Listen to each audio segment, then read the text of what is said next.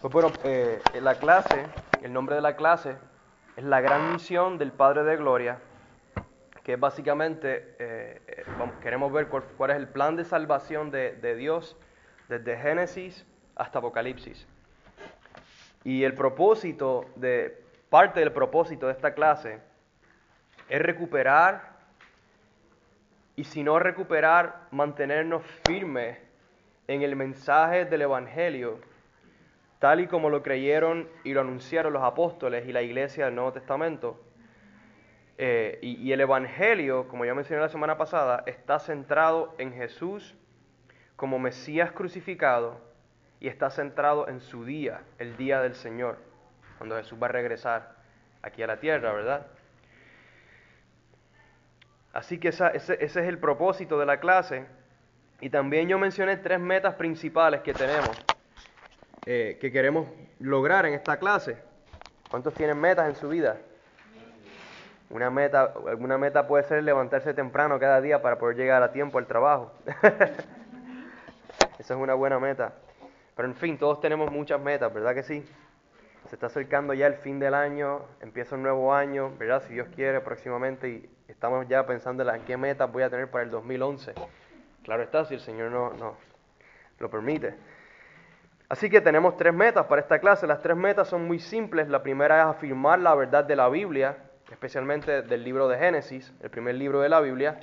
Y yo estuve mencionando de cómo es tan importante que, el libro de Génesis, usted y yo estemos convencidos acerca del libro de Génesis de principio a fin, que, no que el libro de Génesis no sea una fábula o una, una colección de historias bíblicas solamente, sino que sea historia real y literal, que todo lo que ocurrió ocurrió tal y como está escrito en el libro porque eh, aunque tal vez algunos no lo sepan, eh, a lo largo de los años, hablando de décadas atrás, tal vez siglos atrás de hecho, o más, el libro de Génesis yo diría que ha sido la parte de la Biblia contra la cual más el enemigo ha peleado intensamente, por muchas razones, que no, no voy a mencionar ahora, y, aún dentro de la iglesia hay muchos creyentes que no tienen una convicción total acerca del libro de Génesis. Piensan que pues que es un libro válido, que tiene muchos principios morales y espirituales acerca de la creación, acerca de Dios, pero no piensan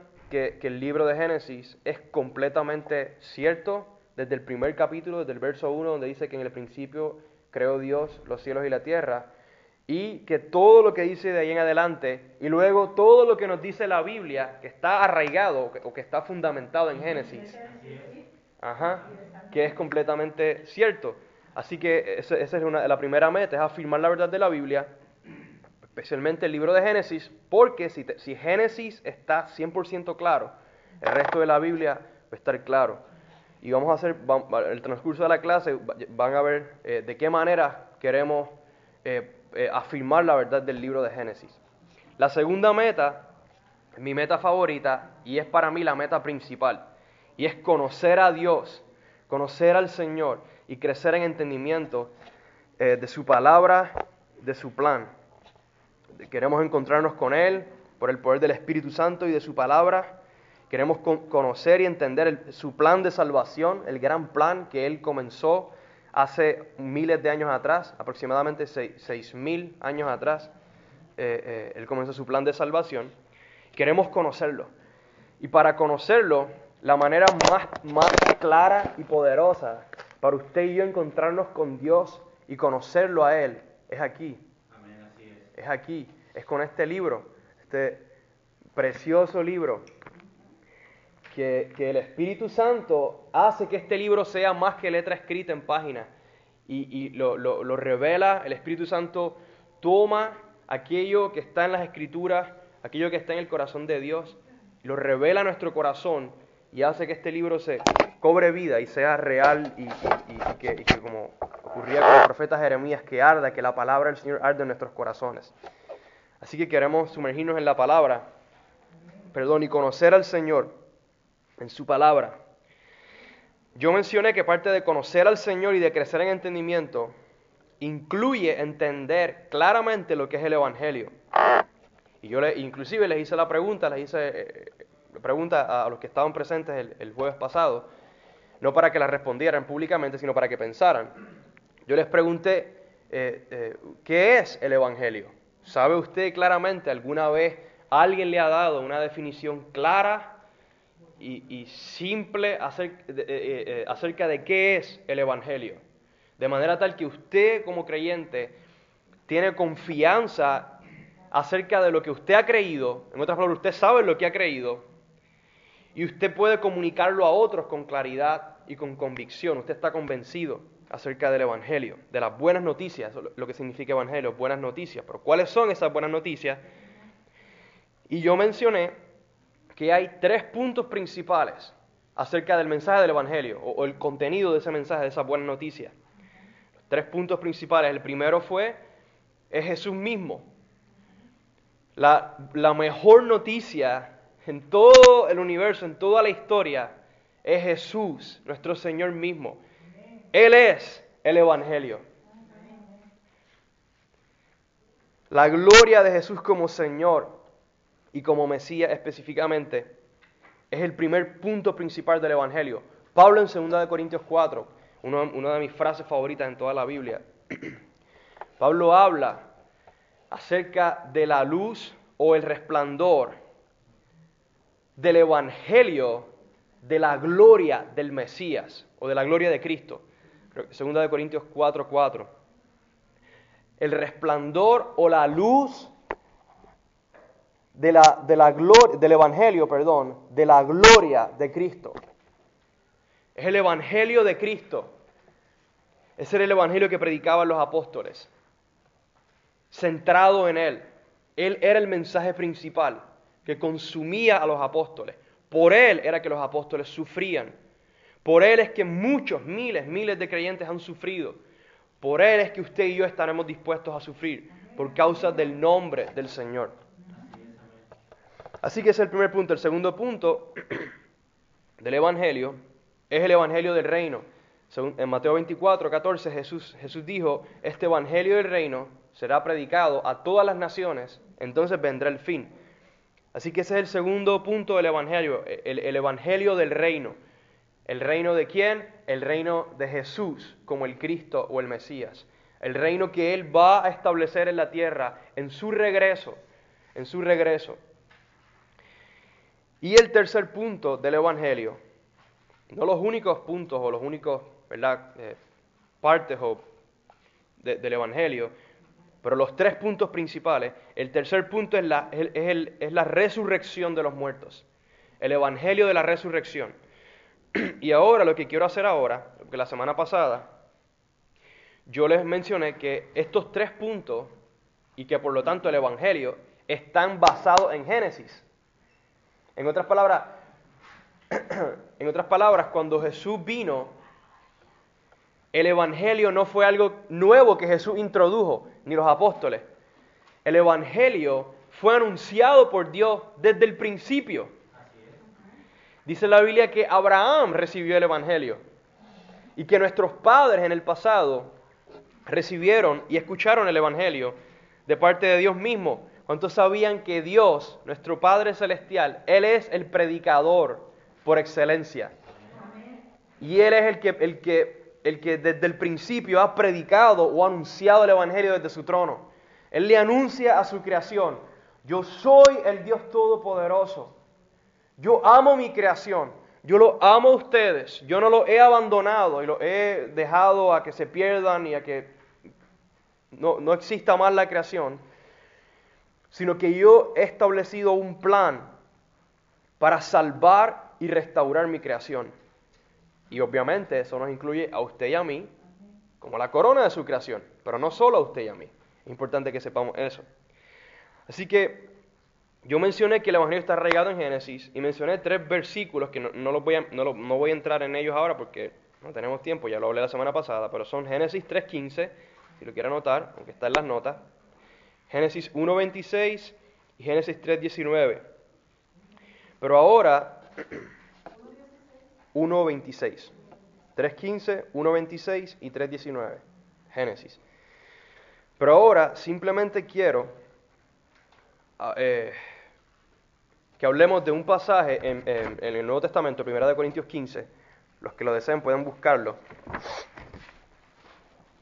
Primera de Corintios 15, porque en Primera de Corintios 15 es uno de los pasajes en el Nuevo Testamento en donde, se donde Pablo específicamente no habla del contenido del Evangelio, del mensaje, de qué es el Evangelio, de qué se trata, cuáles son las buenas noticias. Primera de Corintios 15, no, obviamente no, no voy a, no vamos a hablar de todo el capítulo porque es un capítulo bastante largo, pero quiero solamente hablar de varios puntos en este pasaje que mencionan los tres puntos que ya les mencioné acerca del Evangelio. Jesús como rey, como Mesías, el reino de Jesús como el rey y la resurrección que Jesús va, a llevar a cabo, va a realizar, de aquellos que van a heredar ese reino. Primera de Corintios 15, miren lo que Pablo nos dice. Pablo dice, aunque saben que voy a orar bien breve antes de seguir. Perdonen la interrupción, pero siento que quiero orar para que el Padre nos ayude aún más a, escucharlo y a entender más. Padre, aquí estamos, Señor, te damos gracias. Te doy gracias por tus preciosos, Señor, hijos e hijas que están aquí en esta noche. Gracias que tú nos reúnes, Espíritu Santo, alrededor de, de, de, Jesús, alrededor de nuestro Padre y de su palabra. Tú quieres que aprendamos más de Él, Señor, que lo conozcamos a Él íntimamente. Tú quieres, Señor, llenarnos de claridad, aclarar, liberarnos de dudas en nuestra mente, en nuestro corazón, afirmar la verdad de tu palabra y de tu evangelio, las buenas noticias que tú nos has anunciado desde el principio, Señor. Yo te pido que tú, Espíritu Santo, hagas lo que solo tú puedes hacer. Dice tu palabra, Señor, que la unción nos enseña todas las cosas. Te pido por esa unción que nos enseñe, Señor, a todos los que estamos aquí reunidos, Padre, en el nombre de Jesús. Amén. Primera de Corintios 15. Pablo dice, Primera de Corintios 15,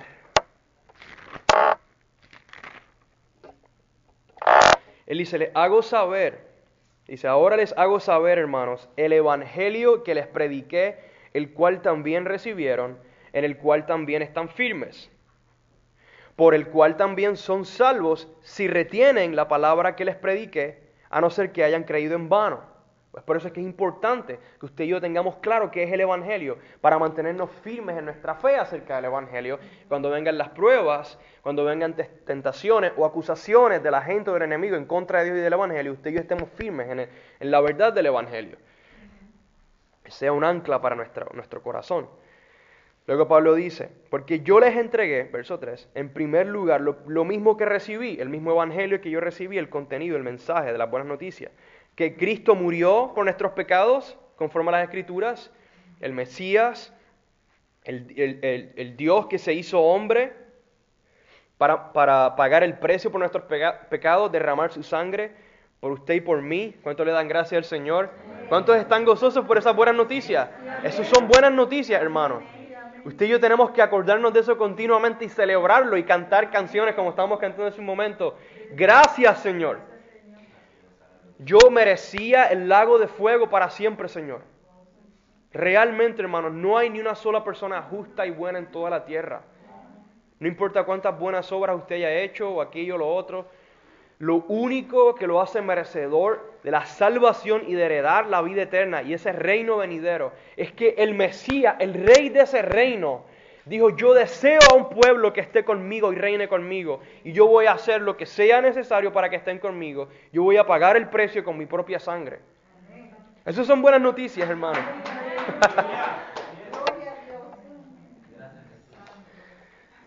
Luego Pablo dice, dice, murió por nosotros conforme a las escrituras. ¿Conforme a qué escritura? Al Antiguo Testamento. En otras palabras, todo esto había sido anunciado ya por los profetas, no era nada nuevo. Y la razón por la que yo estoy enfatizando este punto, y perdónenme los paréntesis mientras leo, la razón por la que estoy enfatizando este punto es porque, vuelvo y le digo, muchas veces pensamos que el Evangelio es algo que de repente Pablo o Jesús o alguno de los discípulos introdujo o, fue algo nuevo que surgió en el Nuevo Testamento, y no. Vuelvo y le digo, fue anunciado desde el principio, la ley, los profetas, Moisés, todos ellos anunciaron el Evangelio. Luego dice Pablo en el verso 4, que Cristo fue sepultado, resucitó al tercer día, conforme a las escrituras, se apareció a Cefas y después a los doce, Cefas es Pedro, el apóstol Pedro, luego se apareció a más de 500 hermanos a la vez, glorioso, la mayoría de los cuales viven aún, pero algunos ya duermen. Después apareció a Jacobo, que era uno de los hermanos de Jesús, luego a todos los apóstoles. Y al último de todos, como uno nacido fuera de tiempo, se me apareció también a mí. Porque yo soy el más insignificante de los apóstoles, que no soy digno de ser llamado apóstol, pues perseguía la iglesia de Dios. Pero por gracia, por el favor y la misericordia del Señor, por su amor tan grande, soy lo que soy, y su gracia para conmigo no resultó vana.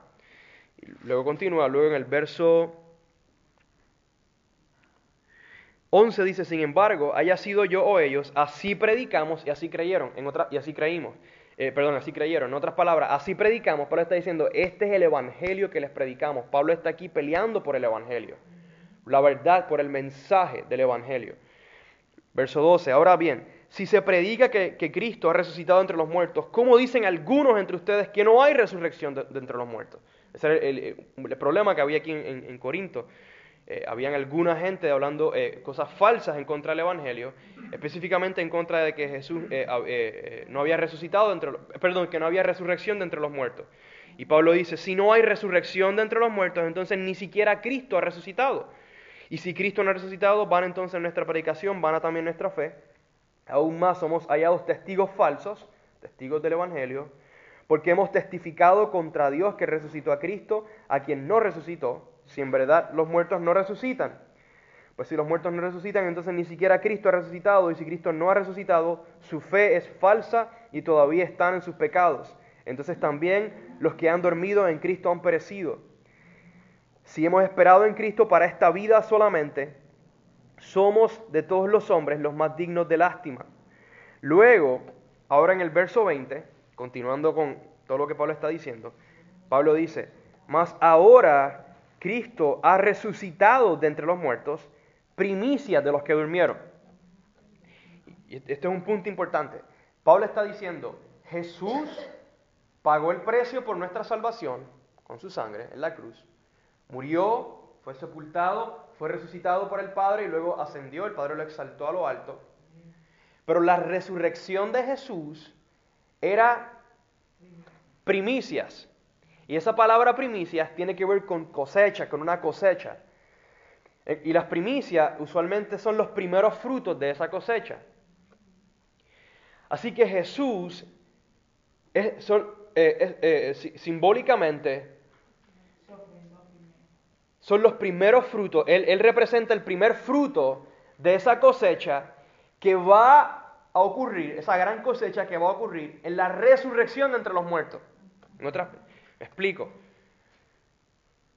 La resurrección de Jesús fue solamente la primera mazorca o el primer, no sé, plátano, no sé cómo, ¿verdad? Que, le guste más, de la gran cosecha que va a ocurrir en el día final cuando usted y yo seamos resucitados de entre los muertos, tal y como Jesús resucitó, con un cuerpo literal, nuevo, pero tan físico y tan tangible como este cuerpo.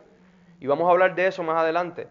Así que luego Pablo, luego Pablo continúa y dice, porque ya que la muerte entró por un hombre, Adán, también por un hombre vino la, la resurrección de los muertos. Porque así como en Adán todos mueren, también en el Mesías todos serán vivificados, pero cada uno en su debido orden. Cristo las primicias, luego los que son de Cristo en su venida. Entonces vendrá el fin, ese fue el punto que ya les acabo de mencionar, cuando Él entregue el reino, el reino del Mesías, que yo les hablé, que ese reino va a ser simplemente la restauración del reino que se corrompió al principio, el reino que Dios le había confiado a Adán, cuando Él le dijo que ejerciera dominio sobre la tierra. Jesús va a regresar y Él va a restaurar ese reino, Él va a establecer su reino y luego al final de un periodo de mil años, eso otro, otro tema para otro día, pero eh, para, lo menciono porque Pablo alude a eso aquí en, en Primera de Corintios, él va a entregar el reino al Padre como aquel que reina soberanamente sobre toda la creación, sobre los cielos y sobre la tierra. Y luego, Pablo continúa, voy a leer solamente hasta el verso 28, eh, dice, entonces vendrá el fin cuando entregue el reino al Dios y Padre, después que haya abolido todo dominio y toda autoridad y poder, pues Él debe reinar hasta que haya puesto a todos sus enemigos debajo de sus pies, y el último enemigo que será abolido es la muerte, porque Él ha puesto todo en sujeción bajo sus pies, pero cuando dice que todas las cosas le están sujetas, es evidente que se deceptúa a aquel que ha sometido a Él todas las cosas, refiriéndose al Padre, que lo, lo ha sometido todo bajo los pies de Jesús. Y cuando todo haya sido sometido a Él, entonces también el Hijo mismo, Jesús, se sujetará a aquel, al Padre, que sujetó, que sometió a Él todas las cosas, para que, para que Dios sea todo en todos. Leí todo este pasaje y usted lo puede leer con más calma luego, verlo usted por su cuenta, en su tiempo personal de oración y estudio, para que usted vea que en este pasaje Pablo está hablando específicamente de qué es el Evangelio el Evangelio del Mesías o de Cristo, específicamente Cristo crucificado, pero también Cristo resucitado y exaltado a la diestra del Padre. Primer punto. El segundo punto, el Evangelio del reino de, de Cristo, el reino de Jesús como el Cristo, que como yo mencioné la semana pasada, va a ser cuando Él regrese, establezca su trono en la tierra, específicamente en Jerusalén, reine sobre la tierra y restaure toda la, toda la creación. El Evangelio del reino, el reino que Pablo menciona en el verso 25, y el Evangelio de la resurrección, que de la cual Pablo habla, es el tema principal de hecho en, en este pasaje. Así que en este pasaje están los, podemos ver los tres puntos principales del Evangelio. Usted puede luego estudiarlo con más calma y vamos a mencionar el desarrollo de la clase mucho más este, este tema. Así que quería, quería, quería que, habláramos acerca de este pasaje de 1 Corintios 15, solamente a manera de introducción, porque eh, como le dije, el punto principal de esta clase es el mensaje del Evangelio dentro de la gran misión eh, o el plan de salvación que el, que el Padre, que el Señor ha estado llevando a cabo desde el principio y quería simplemente introducir esto para que desde, ya todos lo tengamos como que, wow, sí, Señor, el Evangelio. Y yo sé que de seguro muchos, si no todos, han escuchado esto antes, como yo dije la semana pasada. Si lo he escuchado, solamente escúchelo otra vez y deje que el Espíritu Santo lo, lo afirme aún más en su corazón y lo aclare aún más en su corazón. Ahora, de lo que voy a hablar ahora brevemente va a ser de algo que yo les mencioné la semana pasada. ¿Se acuerdan del misterio de la cebolla?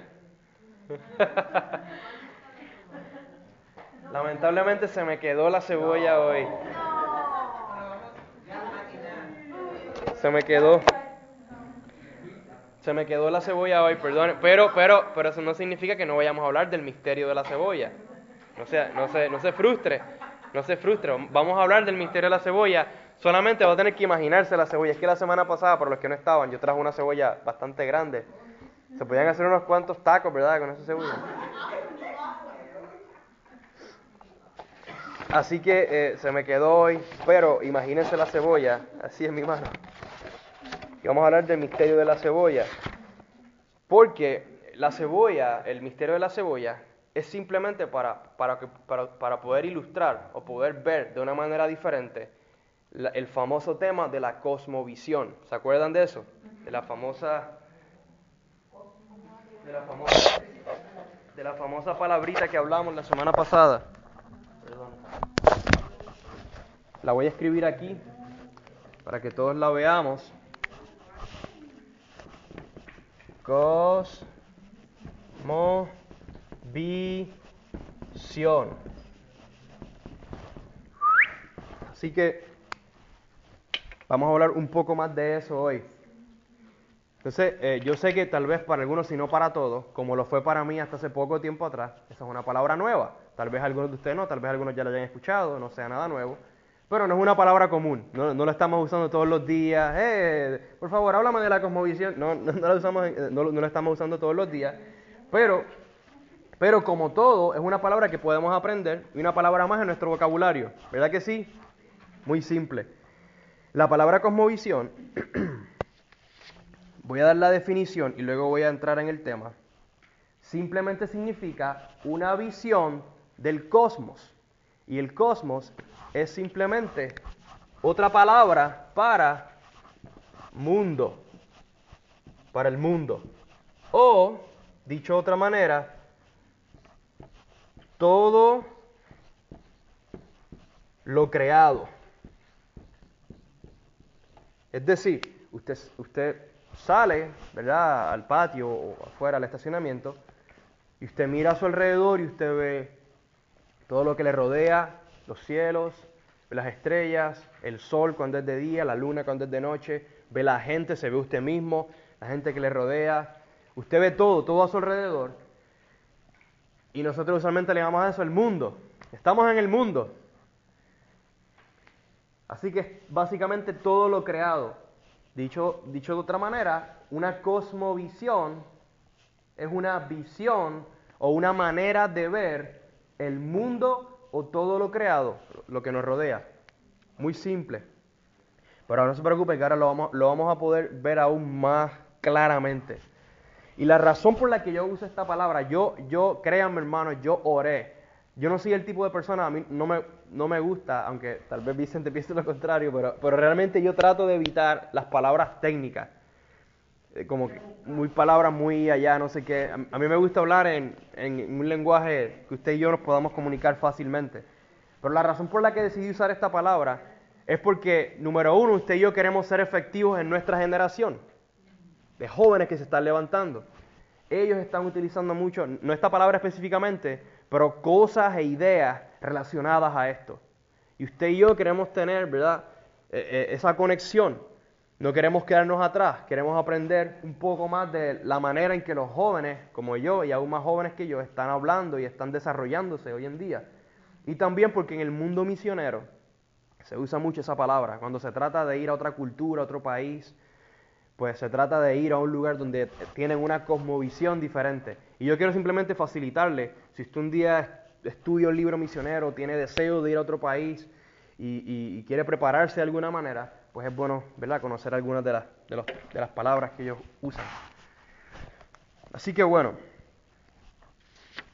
como ya mencioné, una cosmovisión es simplemente eso, es una manera de ver e interpretar el mundo según el diccionario de la Real Academia Española, o son los lentes con los que usted ve la realidad que le rodea. Por ejemplo, si, los lentes, si mis lentes fueran azules, ¿cómo yo vería todo? Azul. De hecho, eh, estos lentes, cuando es de día y el sol brilla, se oscurecen. Así que se ponen más oscuro y por lo tanto, pues si yo entro a un lugar, pues, o, o aún si estoy afuera, lo veo todo más oscuro. Así que e, e, esto es una cosmovisión. Los lentes con los que usted ve todo lo que le rodea. Es bien simple.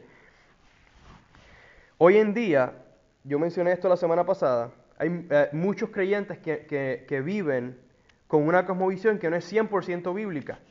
Y por lo tanto se les hace difícil creer y entender muchas cosas que la Biblia dice y vivir conforme a esta. Así que por eso es bien importante que usted y yo, y parte de, esta clase o de esta serie de enseñanzas que vamos, a llevar a cabo, es hablar de lo que hemos llamado la cosmovisión bíblica en contraste o versus la lo que yo he llamado la cosmovisión griega. Y usted dirá, wow, eso suena interesante. Voy a hablar de qué se trata. La razón por la que es tan importante que usted y yo hablemos y aprendamos acerca de la cosmovisión bíblica, o en otras palabras, acerca de cómo la Biblia habla de toda la realidad, de cómo surgió la creación, cómo surgió lo que me rodea, las cosas que veo a mi alrededor.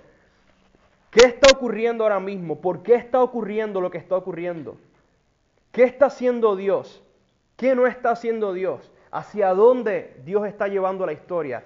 Todas esas preguntas tienen que ver con lo que es la, la cosmovisión bíblica. Y esa cosmovisión bíblica es completamente contraria a lo que podemos llamar la cosmovisión griega. ¿Cuántos han escuchado alguna vez de la filosofía griega? ¿Cuántos aprendieron en la universidad, para los que han ido a la universidad de filosofía griega? Yo no tengo nada, eh, eh, ningún conflicto personal con ningún filósofo griego, nunca he conocido a ninguno de hecho, pero sí tengo que decir con, con total convicción, a la luz de la palabra, que la filosofía griega y por lo tanto la cosmovisión griega o la manera griega de ver el mundo no es bíblica, no es bíblica, no es bíblica.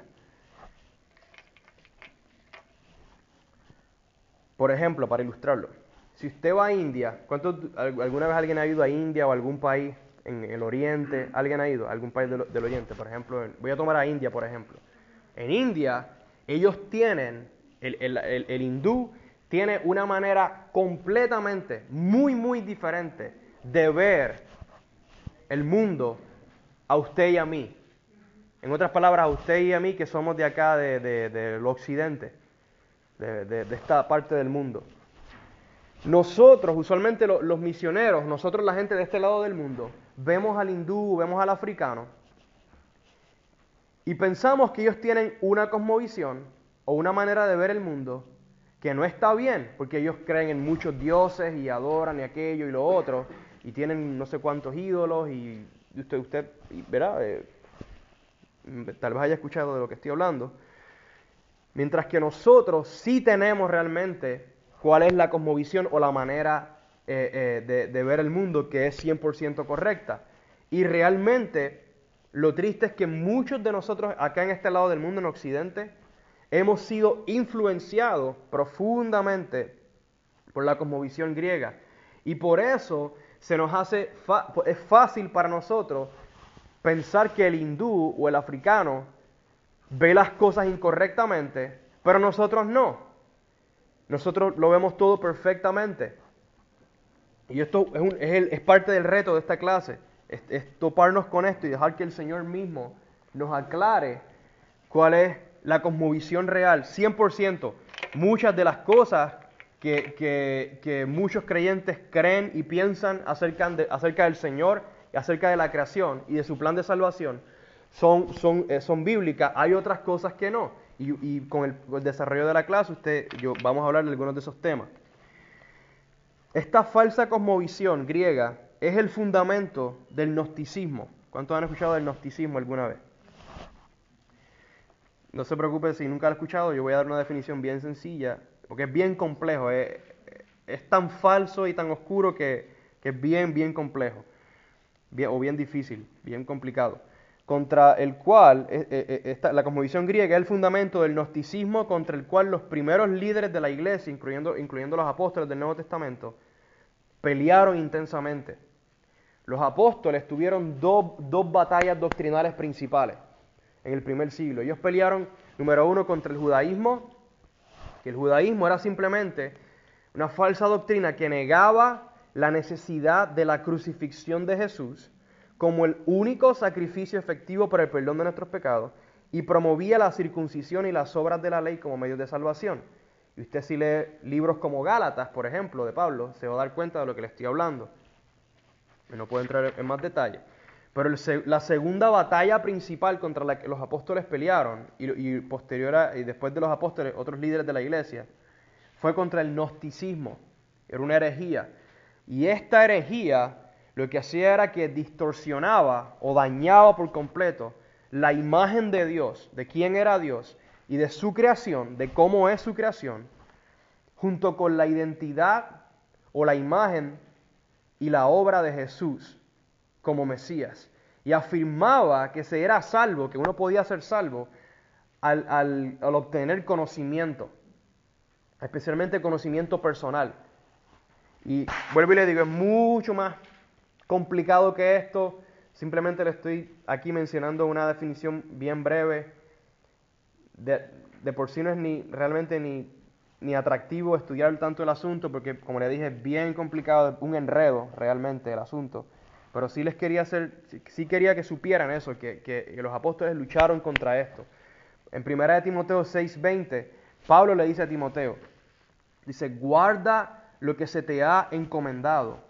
Y le dice, evita las objeciones o los debates o conflictos de lo que falsamente se llama ciencia o conocimiento, eh, eh, según otras traducciones Y la palabra ahí que Pablo utiliza, eh, original, es gnosis, de donde viene el gnosticismo. En otras palabras, Pablo le está diciendo a Timoteo, Timoteo, amado hijo mío, quédate lejos de entrar en debate en relación a, gnosticismo o a, esta, o, esta falso, o este falso conocimiento.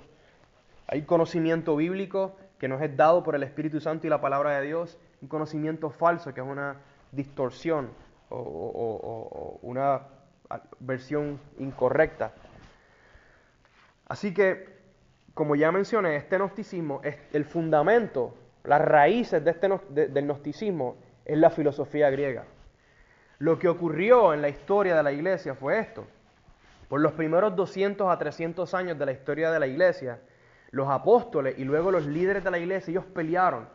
Pelearon me refiero a que ellos hablaban y predicaban y confrontaban a falsos maestros cuando, cuando ellos traían ideas gnósticas o ideas que no eran 100% bíblicas. Pero después de cierto tiempo, la pelea cesó y no, no fue tan fuerte y muchas de estas ideas gnósticas entraron y comenzaron a meterse a la iglesia y afectaron muchas de las doctrinas principales de la fe, como por ejemplo, quién es Jesús, su identidad, su obra, en, todo el sentido, su obra, la obra de Jesús, su obra de redención, entre otras cosas, y la doctrina de la resurrección de los muertos.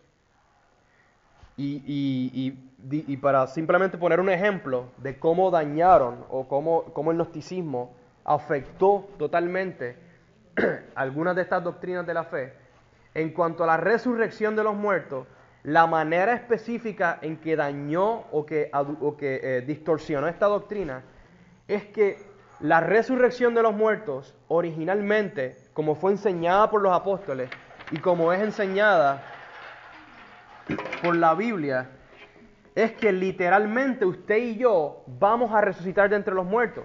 Tóquese su brazo, tóquese su brazo.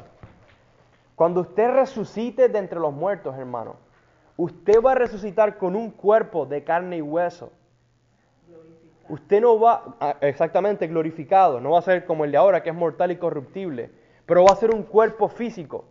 No va a ser una sombra, no va a ser una fuerza o una nube que va a ser absorbida en, lo que sea, va a ser un cuerpo real. Y, en, Lucas 24, por ejemplo, en Lucas 24, si quieren pueden buscar el pasaje, si no simplemente me pueden escuchar. Y este es, hermano, uno de los puntos más importantes de los que vamos a hablar. Por eso lo, estoy ya introduciendo y, y, dándole. En Lucas 24, después de la resurrección de Jesús, Jesús resucita entre los muertos, se aparece a sus discípulos, como Pablo mencionó, ¿verdad? En 1 Corintios 15 En el verso 36, mire lo que dice Lucas, Lucas 24, verso 36. Dice, mientras ellos relataban, dice, mientras ellos relataban estas cosas, Jesús se puso en medio de ellos y les dijo, paz a ustedes. Pero ellos, aterrorizados y asustados, pensaron que veían un espíritu. En otras palabras, ellos pensaban que no estaban viendo a un ser humano real, de carne y hueso, pensaban que estaban viendo un espíritu. Y miren lo que Jesús les dice. Y Él les dijo, ¿por qué están turbados y por qué surgen dudas en su corazón? Miren mis manos y mis pies, que soy yo mismo. El mismo Jesús que caminó con ustedes por tres años. Pálpenme o tóquenme y vean, porque un espíritu no tiene carne ni huesos como ven que yo tengo. Y cuando dijo esto, les mostró las manos y los pies.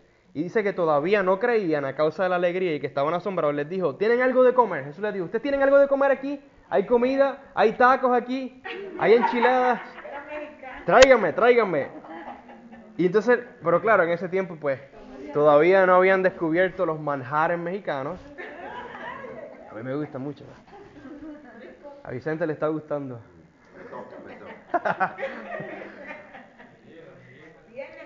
Como en ese tiempo no habían descubierto todavía los manjares de México, pues le trajeron, le trajeron un pescado asado a Jesús. Pero está bueno, ¿verdad? El pescado asado. Y él lo tomó y ¿qué hizo Jesús? Comió. Jesús comió pescado con sus discípulos. Y les dijo, esto es lo que yo les decía cuando todavía estaba con ustedes, era necesario que se cumpliera todo lo que sobre mí está escrito en la ley de Moisés y los profetas. Luego continúa, puede leer el resto del pasaje, pero el punto principal es que Jesús se muestra a sus discípulos. Los discípulos pensaban de repente que era un espíritu, un fantasma o lo que fuera, que era un ser humano real, y Jesús le dice, no, no, no, no, no, soy yo, en vivo y a todo color, de carne y hueso, tóquenme. Y ustedes conocen la historia, Felipe, que todavía seguía dudando, metió las manos en su costado y sintió la herida, y, también la, herida en sus manos. Estás diciendo que en ese momento el cuerpo de Jesús estaba glorificado. Ajá, sí, esa, eh, y, todavía y, ya, y todavía, todavía, todavía no ha subido el Padre. Jesús, Jesús resucitó entre los muertos en gloria. En gloria. Pero eso no significa que sus cicatrices se le habían ido. Por alguna razón, que yo no sé, no, no tenemos un verso que nos diga por qué. ¿A quién le dijo a Tomás? Pues? Mm, a Tomás, perdón, no fue Felipe, fue Tomás. Tomás. sabe. Tomás tocó las cicatrices. Por alguna razón, Jesús sigue teniendo esas cicatrices. ¿Cuántos han visto la película de la Pasión de Cristo? The Passion. ¿Saben esa, esa escena, la última, última escena que sale así caminando y se ve la mano y se le ve el, la herida, la, la herida en su mano? Porque fue así, Jesús resucitó con esa cicatriz. Y, una de las razones, pudiéramos decir, es precisamente para confirmar cuán real fue la resurrección, cuán real fue que el, que fue crucificado realmente, clavado en el madero, fue el que fue resucitado, no otra persona. Pero aún, eh, aún habiendo resucitado en gloria, como, como menciona David, Jesús seguía teniendo sus cicatrices en las manos, seguía teniendo un cuerpo real y lo sigue teniendo ahora mismo a la diestra del Padre. Hay un hombre que es Dios, completamente Dios, completamente hombre, como dice el credo, está sentado a la diestra del Padre, intercediendo por usted y por mí, para que usted y yo permanezcamos fieles a Él y en nuestro testimonio de Él y heredemos una gran resurrección y seamos transformados en gloria al sonar de la trompeta, seamos levantados del polvo. Si es que hemos muerto, si no hemos muerto, como dice Pablo, en un abrir y cerrar de ojos vamos a ser transformados y este cuerpo corruptible, este cuerpo que se enferma, que, está dolorido y que, finalmente, tristemente, va a morir. Todo, todo, si el Señor no viene antes de que muramos, vamos a morir. Eso duele. La muerte es dolorosa. No podemos amar la muerte. Es un enemigo, como leímos en 1 Corintios 15. Pero, pero no somos como aquellos que no tienen esperanza, sino que creemos que así como Jesús resucitó como primicias, usted y yo vamos a resucitar de entre los muertos. Y a ser, y, yo, le, yo le voy a, dar un poquito de más color a esto, aunque no puedo hablar de otras cosas, porque es tan importante, hermano. Hace, uno, hace un tiempo atrás, yo tengo un amigo que él fue a predicar a una iglesia y le está hablando de la resurrección y la resurrección del cuerpo, no una resurrección eh, eh, meramente eh, simbólica o, o que no tiene realmente la sustancia de un cuerpo, como lamentablemente se ha enseñado por mucho tiempo sino una, resurrección real, como las escrituras lo enseñan. Porque, por ejemplo, cuando Pablo dice en 1 Corintios 15, el pasaje que, leímos parte de él, si usted lo lee luego, cuando Pablo dice que usted y yo saldremos con un cuerpo espiritual, usted y yo no podemos confundir, lo, o, perdón, no podemos eh, concluir o decir que lo espiritual no es eh, material, no tiene sustancia. usualmente nosotros cuando pensamos en lo espiritual, pensamos que lo espiritual es así, que no se ve, que no tiene ningún tipo de sustancia. Y la Biblia no dice eso en lo más mínimo, en lo más mínimo. Cuerpo espiritual lo que significa es que el cuerpo que usted va a tener en la resurrección va a ser, va a ser obra del Espíritu, va a ser un cuerpo nacido del Espíritu, va a ser un cuerpo resucitado por el poder del Espíritu, del Espíritu Santo. Claro está, el mismo Espíritu que resucitó a Jesús de entre los muertos.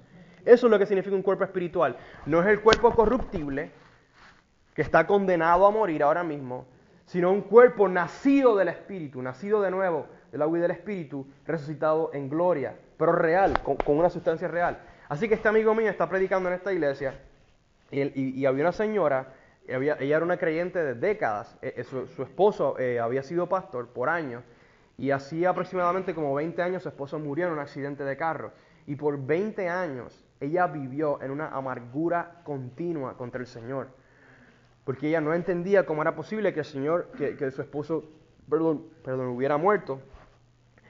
Así que eh, este amigo mío está predicando la resurrección, ¿verdad? Y la realidad de que el Señor nos va a resucitar, perdonen, realmente entre los muertos en vida. Que usted va a seguir siendo, va a seguir siendo Pepito para siempre, en gloria, no con pecado ni, ni con muerte en su cuerpo, pero con un cuerpo completamente nuevo e, e inmortal, pero un cuerpo real. Y la señora estaba llorando todo el tiempo. Al final, ella se acerca a él y le decía, le, dice a mi amigo, por, por décadas yo he tenido amargura en mi corazón contra el Señor, porque la resurrección nunca fue real para mí. Si- la resurrección simplemente era irnos al cielo y tocar un arpa en una nube y ya, y eso es todo. La resurrección no significaba que su esposo que había muerto 100 años atrás iba a ser levantado de entre los muertos con un cuerpo real. Ella lo iba a ver tal y como él era, pero claro está, perfecto, sin ningún defecto, sin muerte ni enfermedad alguna, perfecto. Iba a poder abrazarlo otra vez. En gloria, como decía, eh, eh, vamos a resplandecer. Dice, dice Daniel 12 que resplandeceremos como las estrellas, pero con un cuerpo real como el de Jesús.